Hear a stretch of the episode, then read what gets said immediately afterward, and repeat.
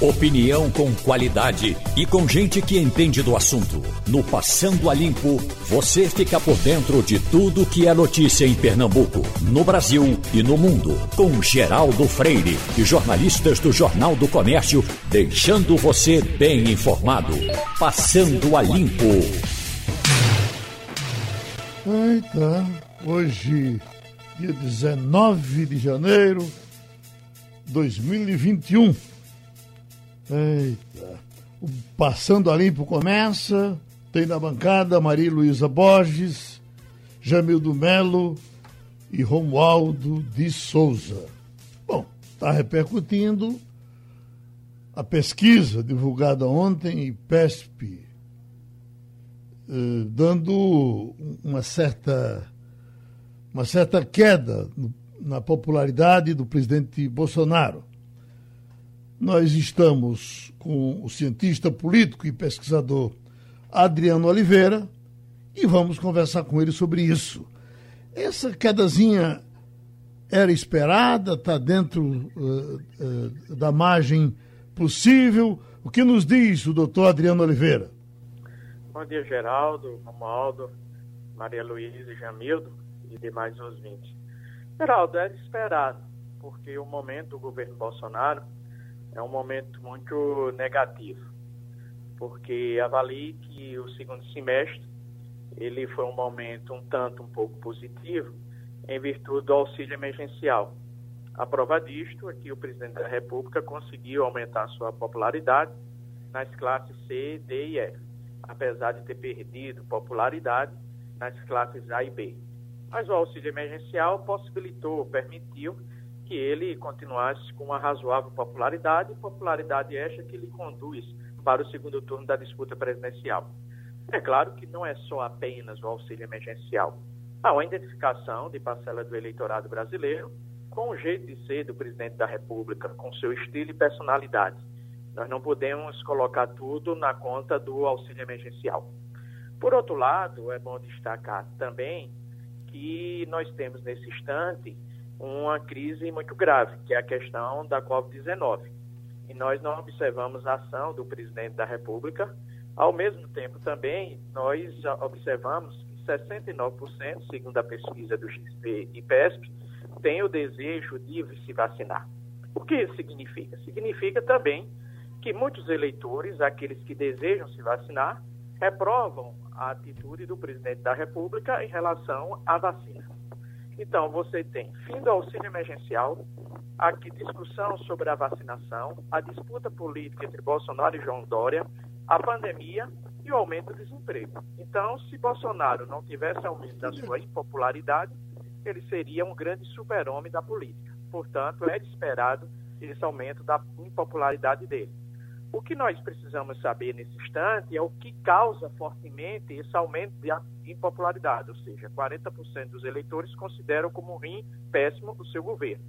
Nós não podemos colocar tudo na conta da, da COP19 e nem podemos colocar tudo na conta do fim do auxílio emergencial. É claro que nesse instante nós temos uma tempestade muito perfeita. Veja, eu estou falando muito perfeita porque você tem crise no que condiz à vacinação, crise à Covid-19, crise política, além disso, desemprego e fim do auxílio emergencial. Então, o ambiente para o presidente Bolsonaro é um ambiente muito negativo. Aí você me pergunta, Geraldo, e consequentemente essa impopularidade dele vai crescer? Aí vem um dado muito importante trazido pela pesquisa da XP e PESP. Ou seja, 54% afirmam que a economia está no caminho errado e 53% têm percepção negativa das notícias que chegam à opinião pública a, em relação ao governo Bolsonaro. Portanto, o ambiente é muito ruim. Mas mesmo nesse ambiente ruim, o presidente Bolsonaro mantém 32% de aprovação. Fizemos um debate ontem, professor, com três figuras importantes da política brasileira, uh, o senador Armando Monteiro, pernambucano, uh, agora como líder empresarial, uh, o experiente deputado, ex-presidente da Câmara. não, eu vou me lembrar daqui a pouco. Me, me ajuda aí, Romualdo. ex-presidente da Câmara do PCdoB.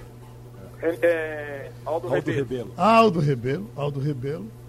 E com o, o presidente do Cidadania, Roberto Freire. Me impressionou. Uh, não, não impressionou, mas uh, foi uma coisa até meio baixo astral, porque de nenhum desses experientes políticos a gente teve assim uma, uma luz para o futuro. O que é que, qual é o projeto desse governo? O que é que tem aí pela frente? Em que é que Bolsonaro pode se agarrar daqui para frente para poder dar esperança ao povo? Bom, foi isso que eu ouvi ontem, ficou isso na minha cabeça. Mas vou chamar Romualdo de Souza. Professor, muito bom dia para o senhor, tudo bem, professor? Bom dia, Romualdo, como vai? Tudo bom? Eu estou aqui em paz. Agora me diga uma coisa. É, havia uma expectativa de que quando é, de que logo o governo começasse uma campanha nacional de vacinação e o governo deu início a essa campanha de vacinação, apesar do presidente da República. A pergunta é a seguinte: o senhor avalia que com o início da campanha da vacinação, esse índice de, digamos, rejeição do presidente Jair Bolsonaro pode dar uma recuada? Olha, Romualdo, o primeiro dado importante é, não existe campanha de vacinação. Veja que o governo federal não tem uma propaganda incentivando os brasileiros a se vacinarem. O que existe, de fato, é um arrumadinho de vacinação provocado pelo governador de São Paulo, João Dória. Porque se João Dória não tivesse fabricado a vacina, certamente a vacina para os brasileiros não existiria. Então, esse é o primeiro ponto. Segundo ponto também, nós não sabemos a quantidade de vacinas. Certamente daqui a 15 dias, 20 dias, vocês estarão aí discutindo a ausência de vacinas, porque vocês sabem que a vacina são duas doses. Então, de repente, que fim dá a segunda dose? Será que chegará o segundo lote para as outras prioridades? Nós não temos essa certeza porque o governo federal ainda não informou. É importante destacar também, Romualdo, que o presidente Bolsonaro ele sustenta o seu governo a partir da ideologização. Essa ideologização do governo Bolsonaro, ela tem três aspectos fundamentais. Primeiro aspecto é que ele tem uma alta popularidade entre os evangélicos a partir de uma agenda conservadora. Esse é o primeiro aspecto. O segundo aspecto é de que as opiniões dele, no que condiz a defesa das polícias, a contrariedade de alguns princípios dos direitos humanos, uma agenda antiambientalista, permite que ele tenha popularidade também em parcela do eleitorado brasileiro. E o terceiro lugar, ainda é muito presente o medo, o retorno do PT. E esse antipetismo, ele sustenta também a popularidade do presidente Bolsonaro e não só a popularidade, a intenção de voto do presidente. Observe que na pesquisa XP e IPESP, quando a XP e o IPESP perguntam quem votaria para presidente no segundo turno, o presidente Bolsonaro tem 42% e Lula e Haddad, barra Haddad, tem 37%, 38%.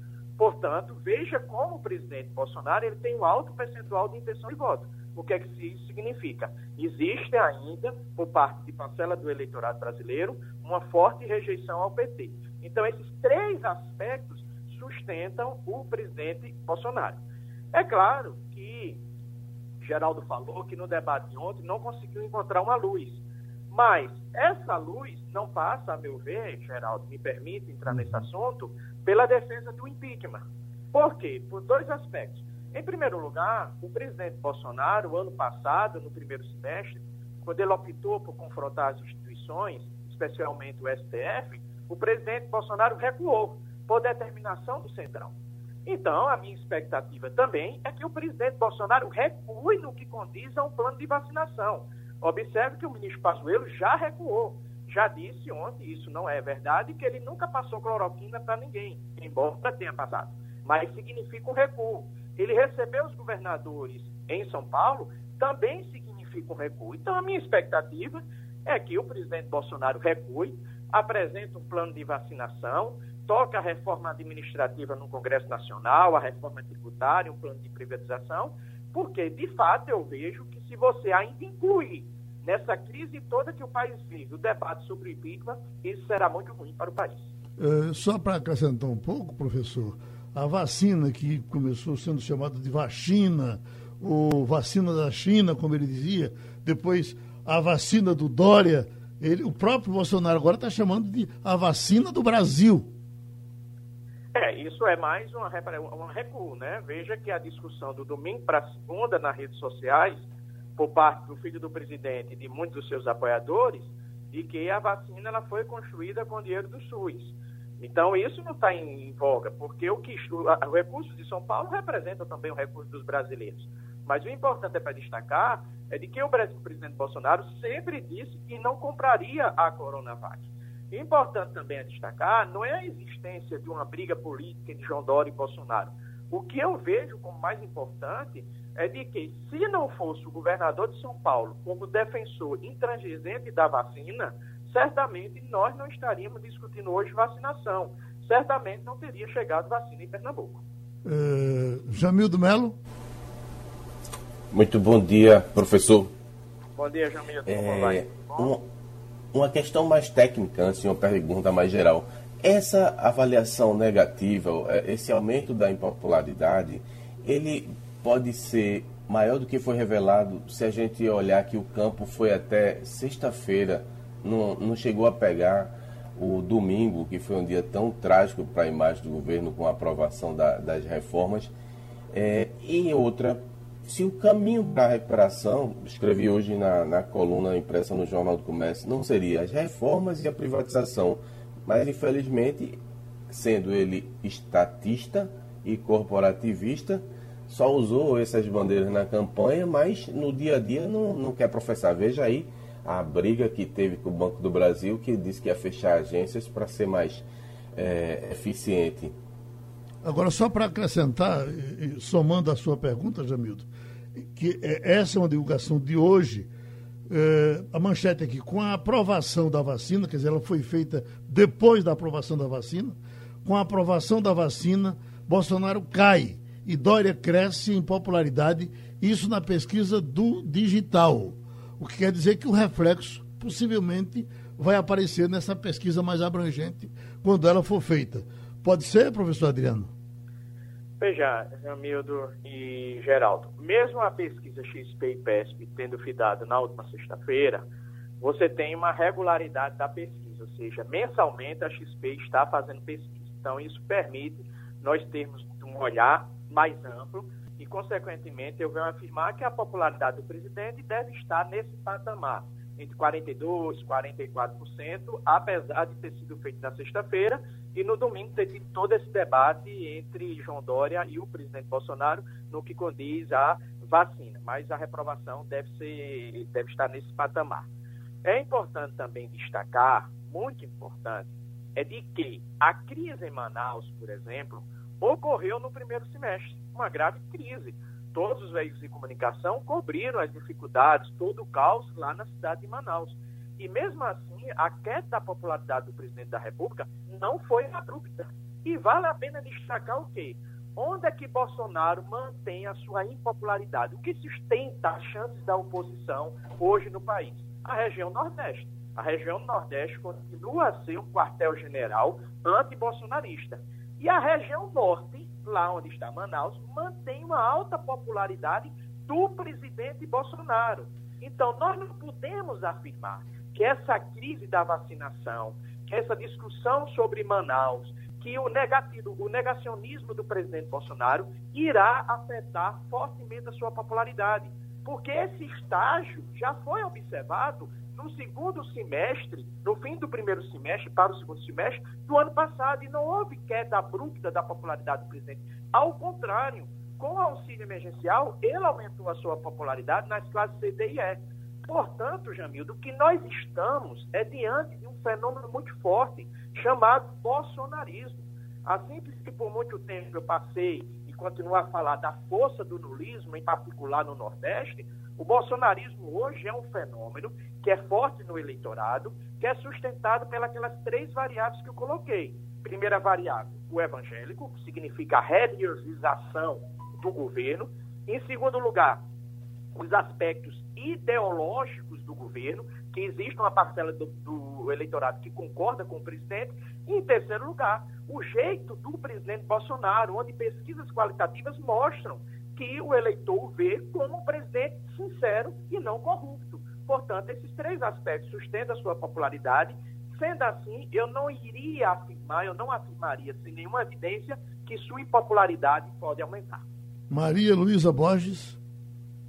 Bom dia, professor Adriano. Já exploraram vários aspectos aí da pesquisa. Um que me chama a atenção, que o senhor já falou no começo, mas eu queria que é, talvez a gente se aprofundasse mais, é o efeito coronavírus. A gente assistiu durante toda a pandemia o presidente e vários dos seus auxiliares desdenharem da pandemia. Chamou de gripezinha, é, desdenhou de vacina. É, nos últimos dias e praticamente, é, eu diria que principalmente depois do, do, do advento da vacina da, da, do Butantan, né, que foi tão desdenhada, a gente nota uma mudança de discurso muito grande com relação ao coronavírus. O mesmo ministro que deu entrevista há uma semana, no meio de uma grande quantidade de pessoas sem máscaras, passou o tempo inteiro de máscara, defendeu o isolamento, defendeu o uso de máscara. O presidente não chegou a tanto, mas ele também é, é, deu uma recuada grande. Ele ia falar mal da vacina, mas ele recua e diz: apesar da vacina, apesar não, a Anvisa já aprovou. Ou seja, meu governo já aprovou. Talvez alguma coisa na cabeça dele tenha acendido. Isso indica que a gente deve ver, talvez, uma mudança de postura por conta dessa percepção da opinião pública de que a pandemia não acabou, de que está com medo de morrer, de que a variante de Manaus é, é, é, é mais grave do que tá se, pre, se previa a princípio? Veja, Maria, bom dia. É, é importante destacar o seguinte: Geraldo tocou no assunto sobre o aumento da impopularidade do presidente Bolsonaro nas redes sociais. E isso é fato, hoje o estudo da FGV traz isto, mas é importante destacar que esse estudo não reflete necessariamente o todo da opinião pública, ou seja, não são todos da opinião pública que se manifestam através da rede social. É apenas um indicador. O que isso significa? Significa que o presidente Bolsonaro pode ter mudado de postura porque observou que ele está perdendo o debate nas redes sociais. Ou seja, o debate pró-vacina é muito maior do que o debate negacionista. Então, esse é o primeiro aspecto. O segundo aspecto nós temos que destacar também que, assim como o presidente Bolsonaro recuou no primeiro semestre do ano passado, quando decidiu enfrentar as instituições, em particular o STF, ele fez isso com receio das instituições, com receio possivelmente de um impeachment. Por isso que ele se aliou ao Centrão.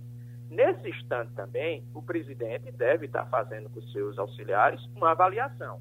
Ora, se eu continuar nesse negacionismo, se eu permitir que o governo João Dória continue a dizer que a vacina é dele e, consequentemente, venha com outro discurso, como, por exemplo, de que vai fornecer vacinas para todos os estados brasileiros. Isso pode gerar o quê? Você pode ter o aumento do número de mortes, que nós já estamos tendo, infelizmente. Você terá a cobrança dos governadores e as instituições, em particular os ministros do STF, vão se pronunciar. Consequentemente, isso pode gerar um, um, aumento da impopularidade do presidente para 52% e 55%, provocando uma discussão do impeachment no âmbito da Câmara dos Deputados. Portanto, eu vejo hoje que ele recua por dois princípios. Primeiro, o aumento da agenda negativa dele nas redes sociais e, em segundo lugar, o temor dele que ele tem do Centrão e o temor que ele tem do STF. O que não me está claro, e nunca ficou claro para mim, é qual o papel das Forças Armadas diante de toda essa situação.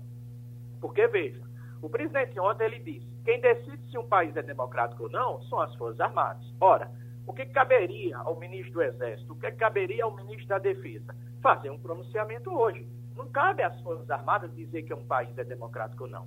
Cabe à Constituição do país dizer se o país é democrático. Então, ele violou, o presidente Bolsonaro, a Constituição.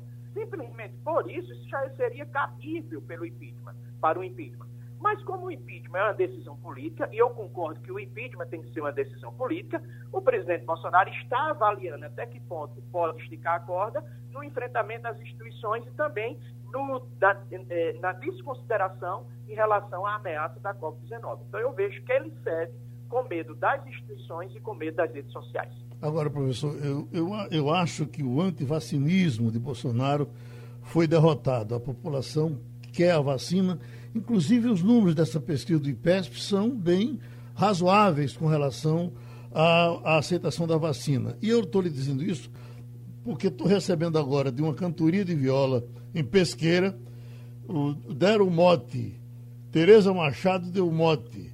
O mote foi, vou tomar essa vacina, nem que eu vire um jacaré. Aí, olha, o violeiro foi, já tomei as precauções para não ser contaminado. Tenho andado mascarado, protegendo meus pulmões. Fiz algumas orações com coragem, força e fé da cabeça até o pé, o álcool é quem predomina. Vou tomar essa vacina, nem que eu vire um jacaré. Um abraço, professor. Muito obrigado. Grande abraço, Geraldo. Nós estamos com a infectologista, professora de infectologia, Vera Magalhães. Vamos falar um pouco de vacina. Aproveitar um recado que chegou agora pelo telefone do nosso uh, Mário Roberto Melo, que está em Israel já tomou a primeira vacina e a segunda vacina. Vamos ouvir. Notícia maravilhosa hoje aqui em Israel, na manhã desta terça-feira, em que mais de 98% dos vacinados em Israel adquiriram o anticorpo contra o coronavírus. Algo sensacional que vai além da estatística na experiência é, lá, da, da Pfizer. Um bom dia para você. Doutora Vera, o que, que significa isso para a gente? Veja bem, é até um exemplo né, em relação à nossa conduta em relação à vacinação.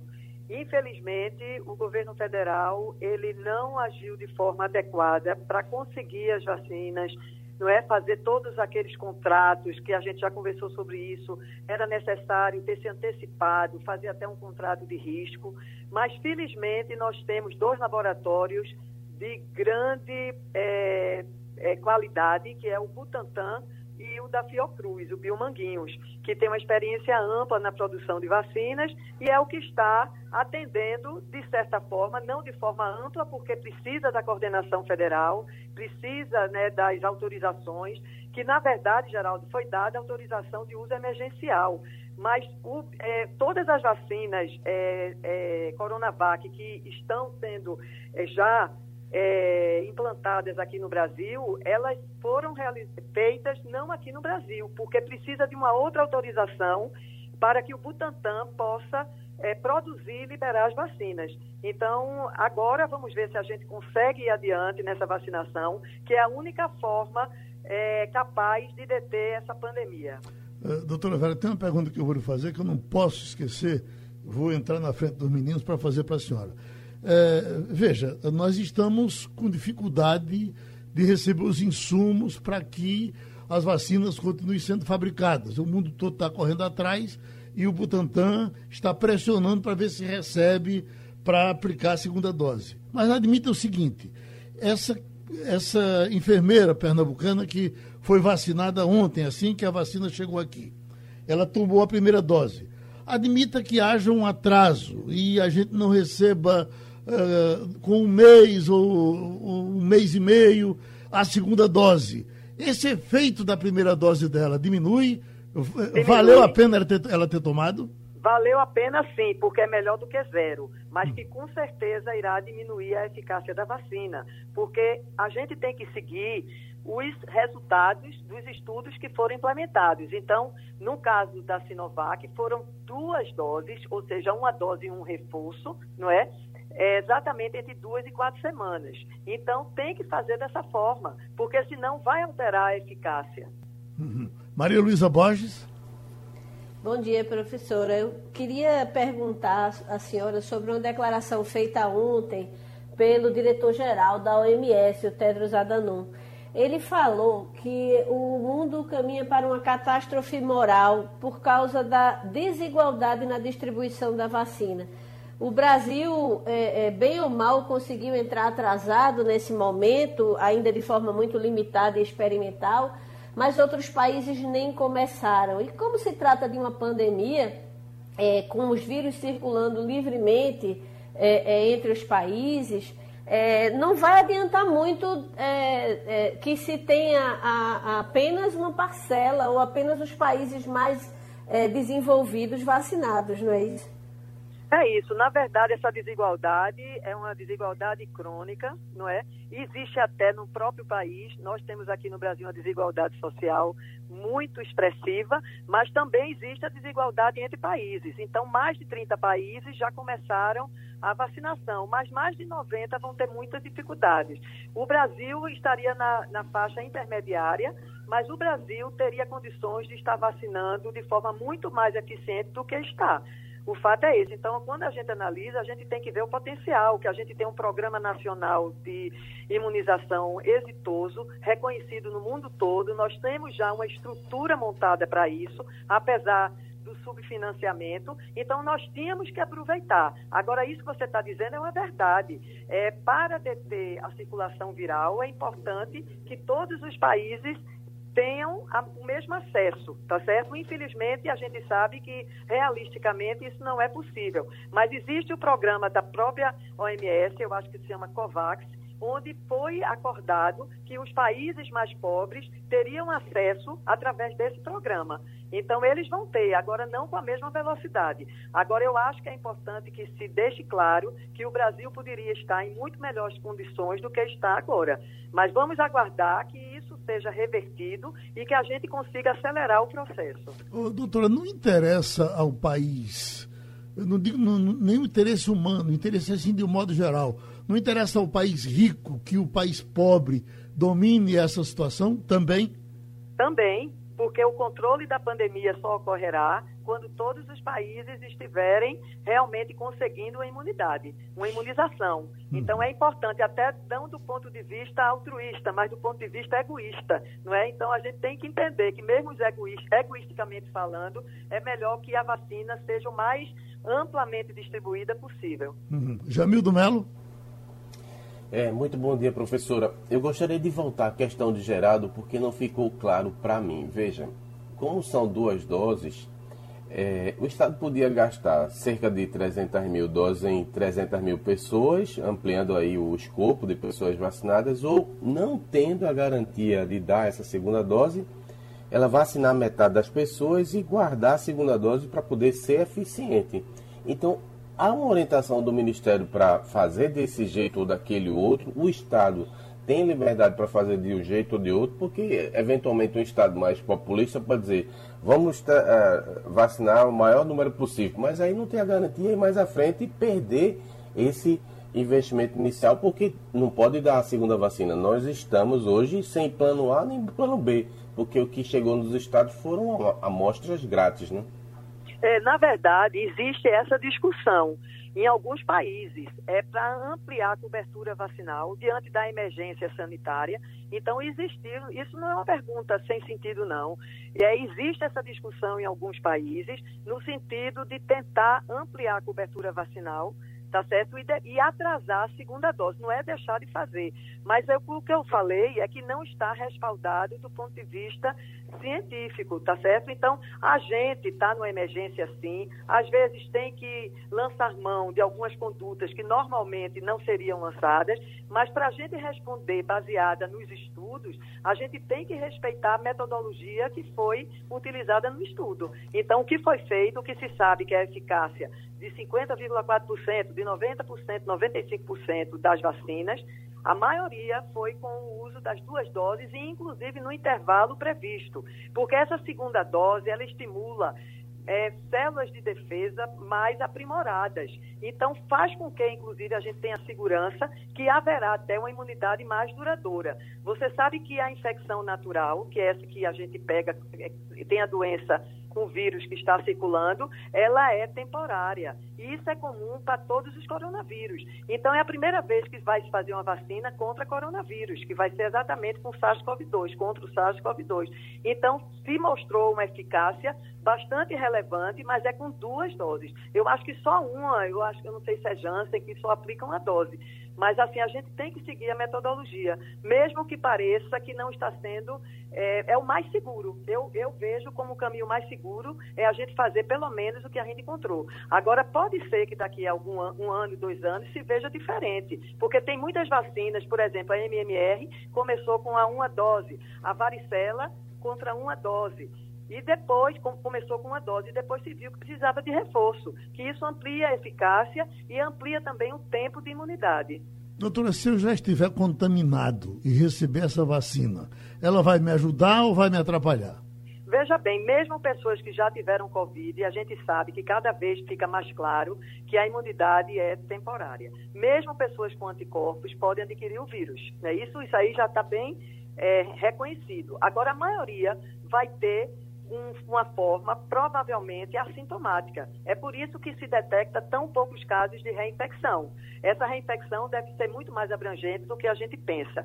Então, se a pessoa tem a infecção natural e mesmo no curso de infecção natural toma vacina, a vacina não vai fazer mal, porque você já está com a imunidade voltada contra o vírus. Então, mal não vai fazer. Uhum. Romualdo de Souza.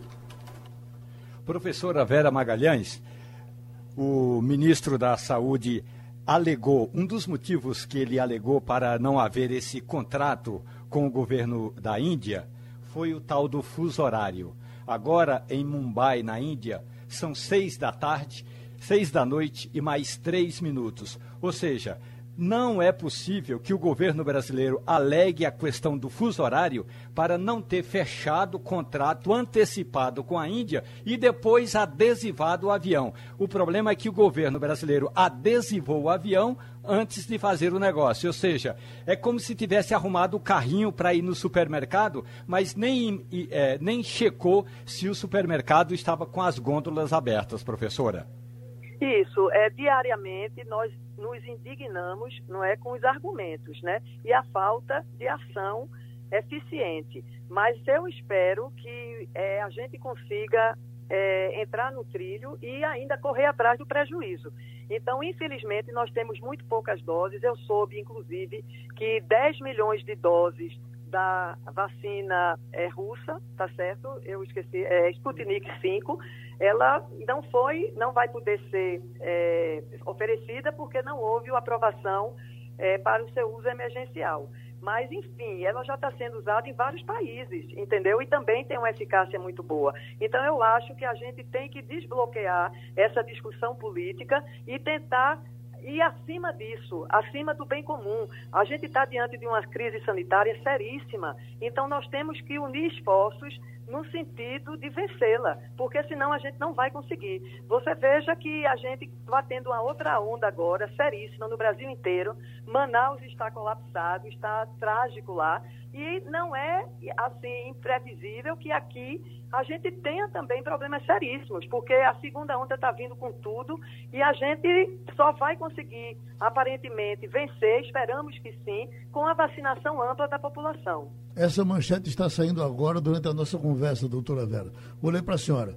Uh, pandemia do coronavírus. Médicos do Amazonas relatam Covid mais rápida, grave e letal entre jovens. O que, que é, o que é que está dizendo essa manchete? Veja bem, é, o, eu vi essa manchete também.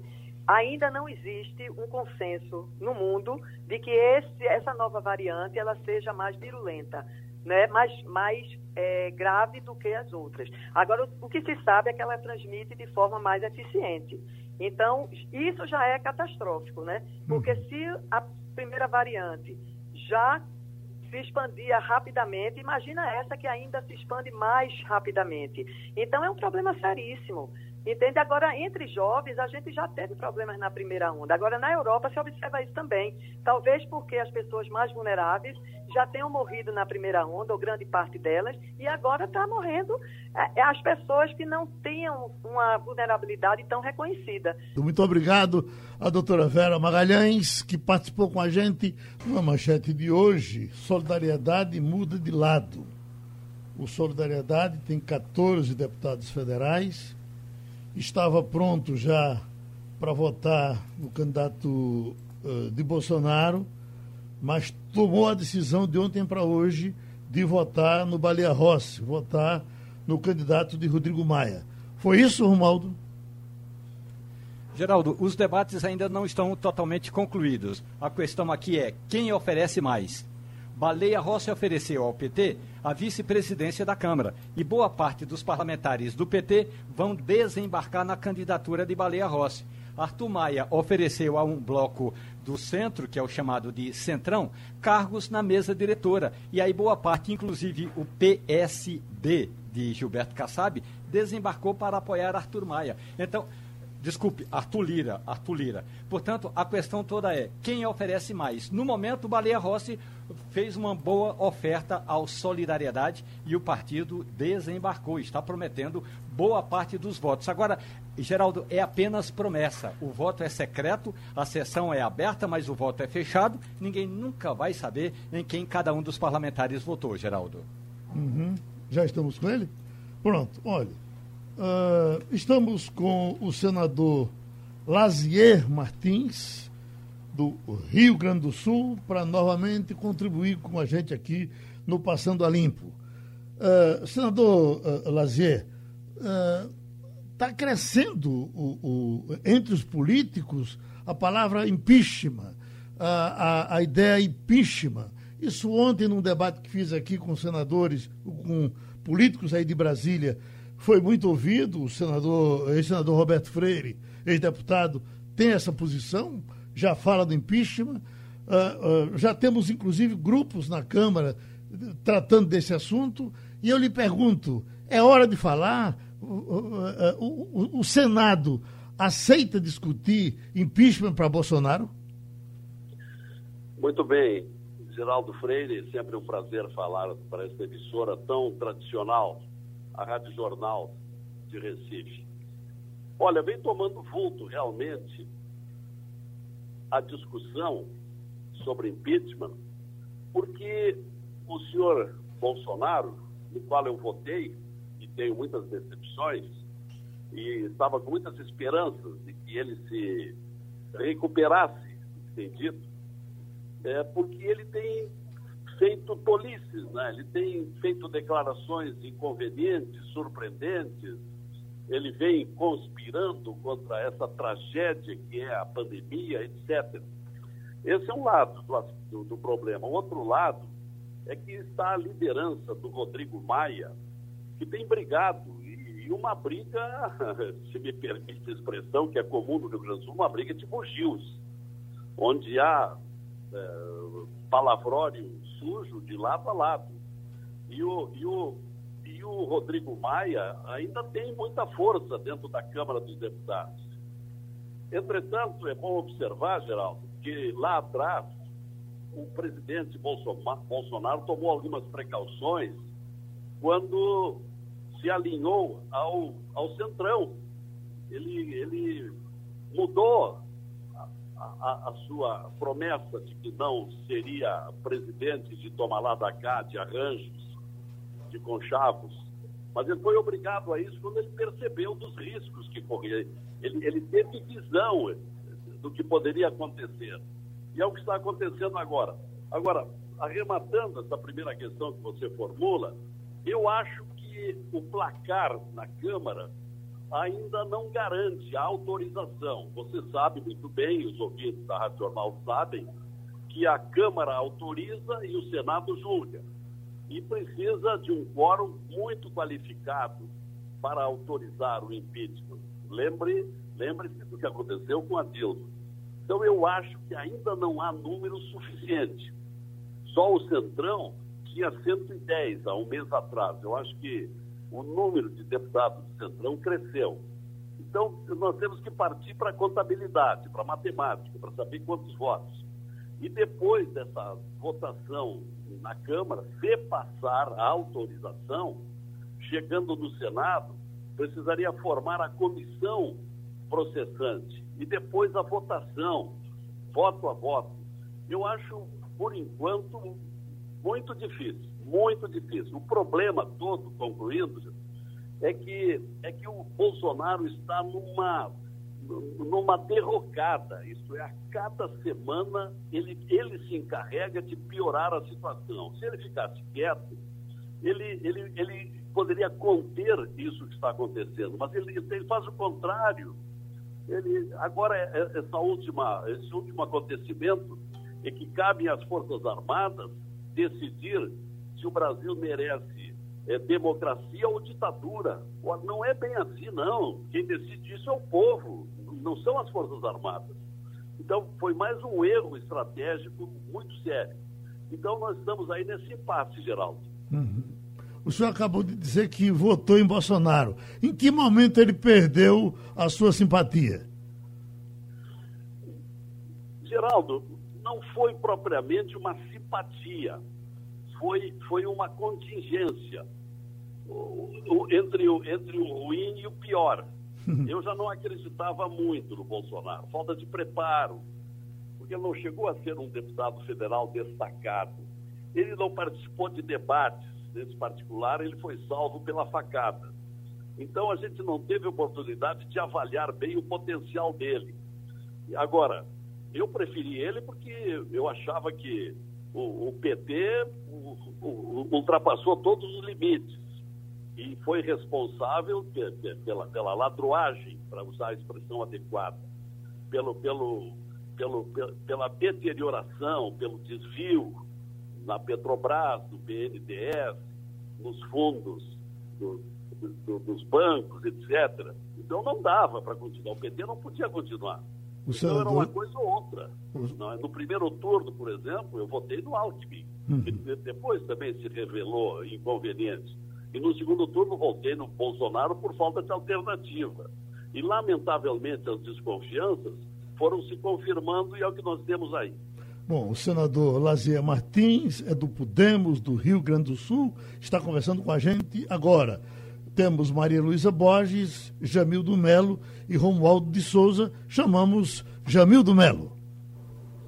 Muito bom dia, senador. Bom Nesse dia, cenário que o senhor dia. traçou, a sucessão de Maia ganha uma importância vital aí para Bolsonaro, né? Ele precisa eleger o Arthur Lira para deter o, o, o, eventual impedimento. O placar hoje do Estadão já mostra uma liderança de Lira com 189 votos e Baleia Rossi, que é de oposição, apoiado por Maia, tem 122. Qual a sua expectativa? Isso se confirma e, e em se confirmando, enterra-se qualquer chance de impedimento? Eu não entendi bem. Eu lhe pediria a fineza de falar um pouquinho mais alto. Eu estou num aeroporto, estou, estou de viagem, então, e aqui é muito doído. Lhe peço a gente falar um pouquinho mais alto para eu entender bem a, a questão. Vamos repetir, Sim. Eh, Jamildo? Bora. A sucessão de Maia ganha importância para Bolsonaro. E porque ele precisa, precisa eleger o Arthur Lira para deter o impedimento. Nesse momento, o placar do Estadão está mostrando a liderança de 189 votos para Lira e 122 para Baleia, que é do MDB, apoiado por Maia. Então, qual é a sua expectativa nesse momento, com a esperança que o senhor tem aí no Congresso? Enterra-se a chance de um impedimento com a eleição de Lira? É, não, você tem razão, Jamil. Uh, a, a, a, Folha de São Paulo, a, o Datafolha fez uma pesquisa, saiu hoje, é, hoje é, é terça, saiu sábado, se eu não me engano, sexta ou sábado, e pela pesquisa do Datafolha deu que a, um pouquinho mais que a metade dos, do, dos deputados não quiseram abrir o voto, mas aqueles que, que abriram favoreciam o Arthur Lira. Então eu acho ainda imprevisível, imprevisível. Entretanto, eu estou achando, com, com, com, com, esse descalabro de declarações que o Bolsonaro vem fazendo, ele pode estar perdendo votos com o seu, com, com, com o seu representante, o seu apoiado, que é o Arthur Lira. Então, está embatucada, para usar uma expressão apropriada. Ah, não dá para prever ainda. Agora, de fato vencer o Arthur Lira, ele está salvo. E aí o Arthur Lira não vai colocar em discussão, não vai botar em votação qualquer pedido de impeachment. Então, ele precisa reforçar essa sua campanha. Uh, no entanto, não dá ainda para dizer, nós temos mais aí quase duas semanas, se o, se o Baleia Rossi pode crescer ou não. Ele está em campanha. Ele esteve ontem no Rio Grande do Sul. Ele se reuniu aí com lideranças, está procurando eh, convencer a, a, com a sua, sua candidatura, mas eu não me arrisco a dizer nesse momento que está ganha a campanha do Lira. Eu acho que está imprevisível ainda. Jornalista Maria Luísa Borges. Bom dia, senador. Bom dia, a respeito dessa dessa sua, desse seu posicionamento, dessa sua mudança de posicionamento, a gente tem assistido vários agentes públicos, movimentos tradicionais que estão numa movimentação semelhante, vem para a rua criticando Bolsonaro, MBL criticando o presidente Jair Bolsonaro, e são é, movimentos que têm tradição de provocar manifestações, de provocar protestos.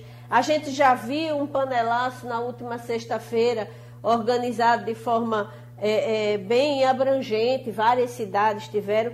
O senhor acredita que é possível que a gente comece a ver é, é, protestos públicos contra o governo Jair Bolsonaro, que isso de alguma forma pressione o Congresso?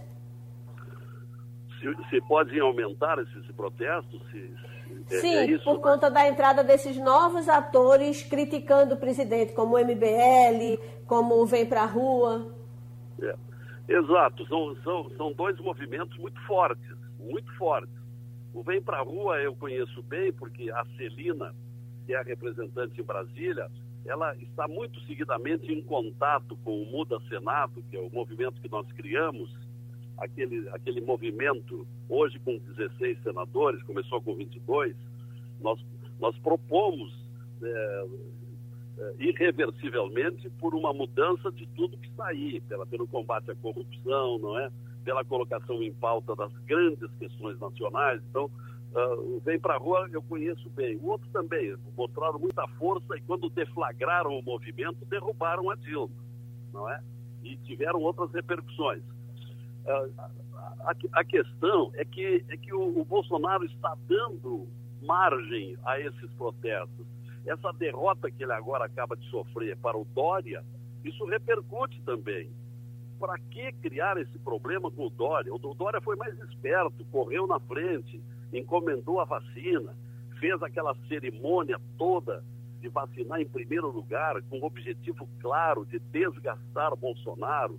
Isso concorre. E o estado de São Paulo é o, é o estado mais forte do país, sob todo, todos os pontos de vista, inclusive o ponto de vista político. E o, e o Dória cresceu na parada. Então, veja bem, nós podemos colecionar aqui uma série de argumentos, de fatores que conspiram contra o Bolsonaro. Por isso eu disse lá no começo, quando o Geraldo me perguntou se poderia dar ou não dar impeachment. Eu achava que, achava e acho ainda que não há clima, mas que o caminho está sendo cada vez mais escancarado nesse sentido, e inegavelmente está, porque vários movimentos estão crescendo. Da vem Romualdo de Souza de Brasília. Senador Lazier Martins, muito bom dia para o senhor. Agora, imagine o seguinte quadro. Arthur Lira eleito presidente da Câmara dos Deputados e repercutindo o que o, que o senhor disse, ele pode sentar-se em cima dos pedidos de impeachment. E no Senado Federal, o Rodrigo Pacheco, que tem as bênçãos do Palácio do Planalto, também sendo eleito presidente do Congresso Nacional. O que está acontecendo com o movimento Muda Senado, senador, que não está dando o gás necessário para que Simone Tebet deslanche? O problema é que nós somos minoria, não é? Nós somos. A coisa já foi pior, já foi pior. Ontem eu conversei, me ligou o senador Pedro Simon, que nós admiramos muito no Rio Grande do Sul, e em grande parte do Brasil ele é admirado, e ele disse: Eu estou estarrecido. O, o atual Senado é pior do que o, do, o, do que o Renan. E ele tem razão. Eu fiz campanha para o Alcolumbre. Nós tínhamos uma grande esperança de que mudasse o rumo, mudasse as coisas, os critérios, e o Alcolumbre fizesse uma grande administração. No entanto, logo após eleito, ele virou as costas para aqueles que o elegeram e se juntou àqueles que eram, estavam contra ele, que eram o, o, o, o Renan Calheiros, o, Eduardo Braga, a Cátia Abreu e tantos outros. Então, então, lamentavelmente, o Senado está no mau caminho. E aí, e aí o, o, o, Alcolumbre, que tinha uma grande esperança de ser reconduzido, atropelando a Constituição, que é um absurdo, porque ele jurou cumprir a Constituição e foi o primeiro a querer descumprir, é vedada a recondução do presidente do Senado e do presidente da Câmara. E aí ele se decepcionou, não esperava aquilo. Por isso eles julgam que foram traídos pelos ministros, eh, pelos ministros Fux e, e, e, e pelo Barroso E, e, por isso deu essa crise toda agora, que alguns ministros não quiseram ir para o recesso e ficar lá só no, no, no, no Supremo, só para contrariar o presidente. Bom, e aí nós temos aí o Alcolumbre, que uma vez frustrado no seu intento, ele procura um candidato para apadrinhar e escolheu o Rodrigo, o, o, Rodrigo Pacheco. Só que há coisas exóticas nessa candidatura, estranhas, contraditórias. O Rodrigo Pacheco o Rodrigo Pacheco está recebendo o apoio do, do PT, do Alcolumbre e do presidente da República. Como é que vai atender tudo isso? Vai ter que trair alguém. Então é outro problema. Por outro lado, não sei se a, o público ouvinte da Rádio Jornal ficou sabendo daquela, daquela, daquela artimanha, daquela estratégia, da, da, daquela, daquela imoralidade que foi a distribuição de emendas parlamentares extras durante o inverno, junho, julho e agosto, em que o, o, o Alcolumbre eh, garantiu ao presidente Bolsonaro que não haveria nenhum risco de processar no Conselho de Ética o seu filho Flávio, e em troca ele pediu verbas extras para distribuir entre alguns senadores para socorrer contra a coronavírus. E aí escolheu é, 45 senadores, é, discricionariamente, discriminadamente. E esses senadores agora sentem, uma, sentem gratidão, sentem a, a, a, a conveniência, a necessidade de gratidão e votarem naquele recomendado que é o Rodrigo Pacheco. Nós, no entanto, que fazemos campanha pela Simone Tebet, que tem afinidades com o Podemos e afinidades com o Muda Senado, nós esperamos que ela conte com algumas traições. Por isso, nesta atual circunstância, o voto secreto até vai ser bom, porque, se, porque no voto secreto poderá haver essas traições. Mas é muito difícil a vitória da Simone. Hoje ganharia o Rodrigo Pacheco. E há um forte risco de que ele siga a mesma doutrina que vem lá atrás, desde Sarney, Renan, Eunício, Alcolumbre, Aí isso aí é trágico para o Brasil, pela importância que tem o Senado e que não, não, não enfrentam as grandes questões nacionais. Senador Lazer Martins, novamente a gente lhe agradece e lhe agradece hoje duas vezes, porque o senhor nos dá notícia do senador Pedro Simon, grande gaúcho, grande brasileiro, e é bom saber que ele está lúcido e torcendo pelo Brasil, não é isso? Exatamente. O, o Pedro Simon o qual eu tive a honra de substituir, porque foi a vaga dele que eu passei a ocupar e ele concorreu e tive a felicidade de vencê-lo, embora sabendo que perdíamos um grande senador. Ele, ele seguidamente me telefona e está muito tenso, está muito preocupado com o que está acontecendo e, e, e, admitindo que hoje é o pior Senado de todos os tempos, como ele disse. Lamentavelmente, embora todo o esforço de uma minoria como nós somos para enfrentar esse estado de coisas. Muito obrigado, senador Lazier Martins, do Podemos. Já no fechamento do programa, vamos passar aqui reclamações que estão chegando contra a Compesa e chegam repetida e insistentemente há umas duas semanas. Hoje tentamos a todo custo alguém da Compesa para falar, não encontramos. Desde que Roberto Tavares deixou a Compesa, tem sido difícil a gente encontrar alguém da Compesa para uh, falar, para passar as reclamações. Está aqui, ó. Gleidson de Abreu e Lima. Por favor, alguém pode buscar explicações na Compesa para o que está acontecendo aqui no bairro de Caetés, Caeté 3, Abreu e Lima, sem água há 15 dias, parte do bairro recebe, a outra parte não recebe. Vem Jorge de São Lourenço da Mata, Pacaparibe, sítio do Caixa, uh, a Compesa não está obedecendo o calendário de abastecimento, não estão abrindo a água nos, eh, nos dias determinados para abrir. Aí vem mais, Severino, Alto do Eucalipto, aqui no Alto do Eucalipto, 15 dias sem água. Bom, e mais um rosário de reclamações e a gente não tem a Compesa nem para receber a reclamação. Eles dizem que telefonam, e no meio da ligação ela cai ou não são atendidos e nós aqui não estamos tendo a Compesa para responder alguma coisa. Acho que de hoje para amanhã alguém deve nos dizer. Abraçamos a todos. Romualdo de Souza, Maria Luiz Borges, Jamildo Melo. Terminou o Passando a Limpo. Opinião com qualidade e com gente que entende do assunto. Passando a Limpo. Oferecimento 3D, sua linha completa de produtos de limpeza. 3D limpa muito melhor. Empréstimo consignado com uma das melhores taxas é na Sicredi Pernambucred, 31 17 91 10. Rádio Jornal.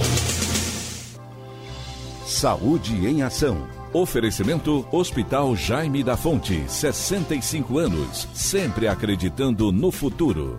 Apesar da abertura de algumas atividades, não relaxe nos cuidados contra a